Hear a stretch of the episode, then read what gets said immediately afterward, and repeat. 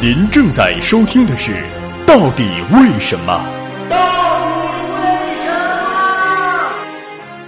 你以为你以为的你以为就是你以为的呀？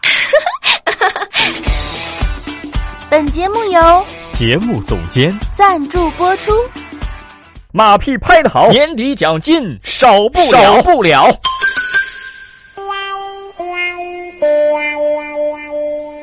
牵手，一步两不三不四不望着天。哎，周老师，为什么听不懂歌词的歌会比较好听呢？因为你傻呀。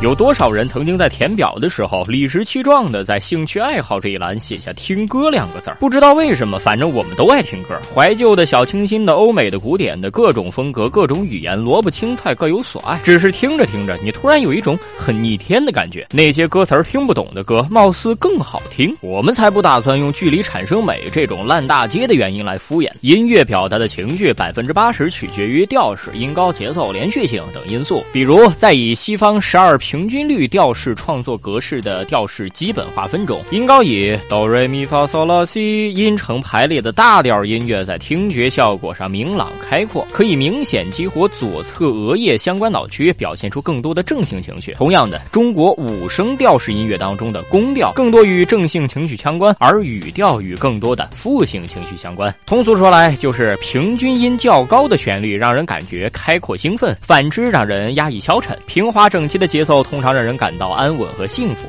反之让人曲折纠结。小节幅度较大的旋律让人觉得流畅舒缓，反之就让人紧张和担忧。和谐音程产生美感，不和谐的音程产生战栗惊悚。这就要问了：曲子和听众既然沟通如此无障碍，还劳神费心的配词儿干嘛呢？大家都听纯音乐不就好了吗？虽然我们可以简单把听不懂歌词的歌当做纯音乐，但不同的是，没有听懂的唱词儿，其实已经在不知不觉当中扮演了乐器的角色。而人的声音恰好又是人本身最享受的乐器。所谓丝不如竹，竹不如肉，声乐自然抒情的音色能带给人亲切自然的感受。所以，一首曲子摆在我们面前，只要它不违反基本的人类情感和价值取向，并顺带贿赂一下听觉规律，我们都不会持过多的微词。但是如果一首词儿没写好，那就会成为众矢之的了。这其实是一个概率问题。一首歌曲子你很喜欢，那么听得懂歌词和听不懂歌词的差别就在于曲子子表达了情绪。歌词框定了故事。当你由曲子引发的想象和歌词产生了协同性无法解决的矛盾的时候，就会认为认知失调，感到不适和焦虑。这和看过小说之后再看翻拍的电视剧类似。不到位的翻拍和不完美的唱词儿存在的唯一价值就是增加减分项。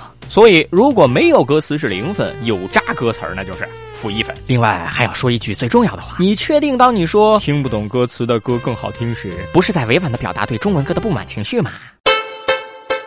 最具思想的娱乐范儿脱口秀，最有品位的冷知识加工厂，百变大咖丽丽，恶搞达人周硕，带你 bigger than bigger。